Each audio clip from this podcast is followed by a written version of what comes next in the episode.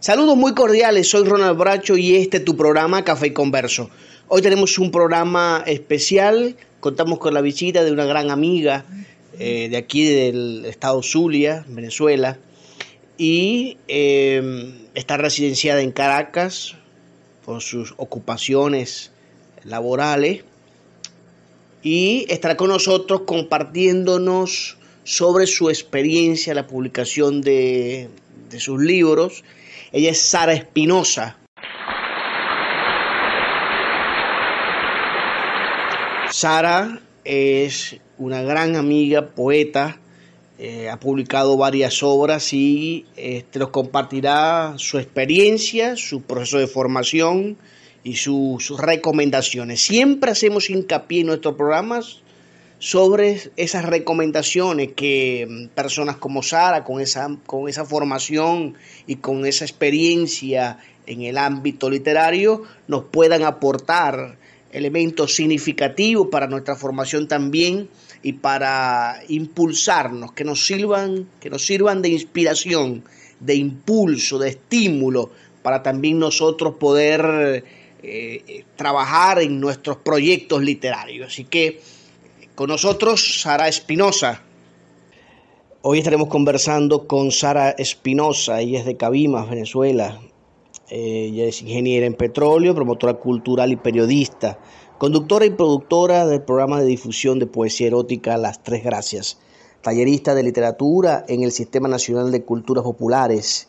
Inició su formación en el taller literario Rafael Machado de Cabimas, en el estado Zulia y formó parte del colectivo literario La Acera de Enfrente en la misma localidad, con quienes participó en la Feria Internacional del Libro Filben, capítulo Zulia, en el 2013 y en el 2016, y en el Festival Mundial de Poesías en Cabimas. Asimismo participó en la Filben 2021 en Caracas, en el Encuentro Poético del Sur 2018, 2020 y 2021, entre otros recitales poéticos. Es autora del libro Puentes que tejen mi sangre, editado por Fundarte en el 2022, y del poemario Balada de los Puentes Pulsados, la editorial Novilunio 2018. Participó en el taller de poesía erótica dictado por la poeta y filósofa Libeslay Bermúdez y en el de poesía y ensayo en el taller permanente dictado por el escritor Miguel Antonio Guevara en la actualidad reside en Caracas, donde trabajó como redactora de noticias para Telesur y actualmente es periodista del medio Ciudad Caracas. Además forma parte de la Fundación Proyecto Cultural Sur que dirige el poeta Joel Linares. Saludos Ronald y a todos los oyentes de Café y Converso. Eh, me place mucho esta invitación a tu programa y para compartir pues mi, experiencia en la poesía, mi poesía y, todo aquello que pueda servir para alimentar de alguna forma eh, la percepción de las personas sobre este género tan hermoso de la literatura. Sara, quisiéramos comenzar esta conversa eh, preguntándote mm, fundamentalmente por tus inicios. ¿Cómo, fueron tu, ¿Cómo fue tu proceso de acercamiento con la lectura y cómo fue ese, ese llamado a que realmente te gustara la poesía, no solo para leerla, sino también para escribirla? Bueno, mis primeros pasos iniciaron en la niñez, durante esa, esos momentos que de siestas cuando mi mamá eh, me leía cuentos, incluso ella solía inventarlos y me narraba historias mágicas, fantásticas, que bueno, que generaban en mí toda una ensoñación. También porque veía mucho a mi papá leyendo, a él siempre le ha gustado leer y bueno, eso también fue para mí un ejemplo. Luego, un amigo muy cercano de mi papá, eh, me llevó el primer libro que yo leí como ya como una futura lectora Desde allí empezó ese afán de, leer un libro tras otro. Y claro, yo ah, en ese momento hacía lecturas que son como para, para jóvenes, pues eh, novelas mm, románticas, diríamos así, ¿no?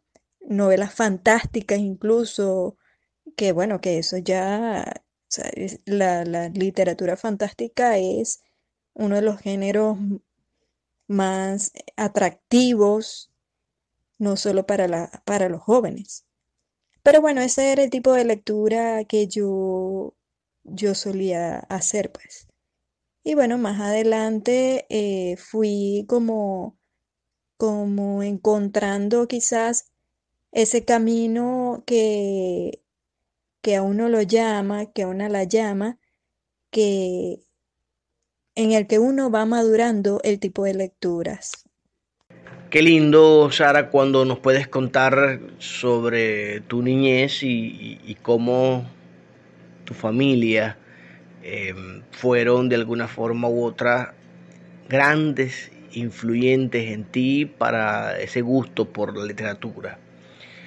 Yo quisiera preguntarte si eh, específicamente se necesitaría un factor externo eh, que incite a la persona al tema de la lectura, o también es una condición innata, también nace con eso la, la persona para, con ese amor, con esa pasión por leer, con esa pasión por la literatura, por ese, esa pasión y ese deseo por eh, trabajar esa área de alguna forma u otra.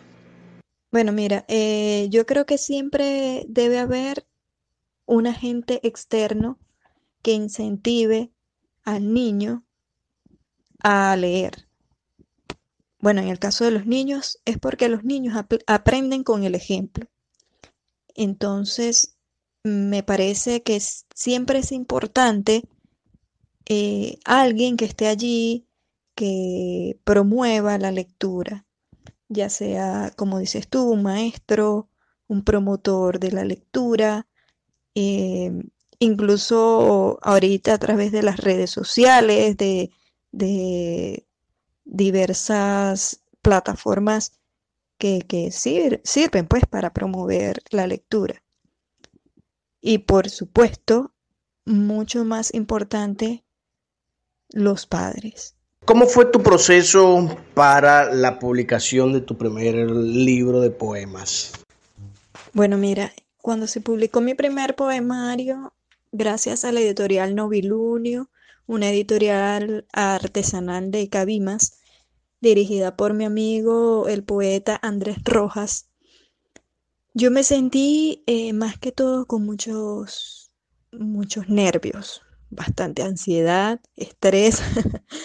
Parece mentira, pero sí, porque es que como uno, una se viene construyendo a través de las lecturas, eh, además escribiendo, y como uno se está iniciando en el mundo de la poesía, una piensa, no, yo no, no estoy lista, pues, no estoy lista para que me publiquen, eh, quizás estoy lista para que me lean algunos amigos, mi mamá, eh, por ejemplo, eh, el colectivo literario en el que yo me estaba formando, pero no estoy lista para que me lean otras personas. Sin embargo, pues Andrés me abrió las puertas, me dijo, sí, tú puedes, eh, tú eres una poeta, que yo, sin- primeramente, yo todavía no me considero poeta porque, eh, bueno, para ser poeta se requiere mucha dedicación a la poesía, eh, además de lecturas, tener un espíritu muy abierto hacia la palabra. Y bueno, yo todavía me considero una aficionada. Y bueno, yo en ese, en ese momento me sentí eh, nerviosa. Sin embargo, agradezco que me hayan abierto las puertas a este mundo, pues, de la poesía. Un mundo donde uno tiene que de manera constante leer, leer y leer eh, para nutrirse. Sara, ¿en qué proyecto estás trabajando ahorita y qué tienes en mente para el futuro?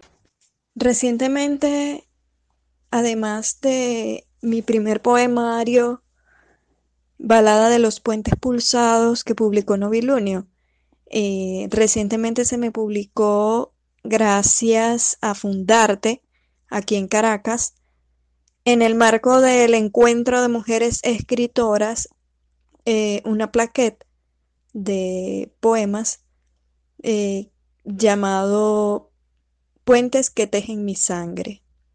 Digamos que ese es mi segundo proyecto, mi segundo poemario, em, donde incluyo poesía tanto que escribí en el transcurso de estos años, de estos últimos años, como algunos que trabajé constantemente, que fui mejorando y que son parte de baladas de los puentes pulsados.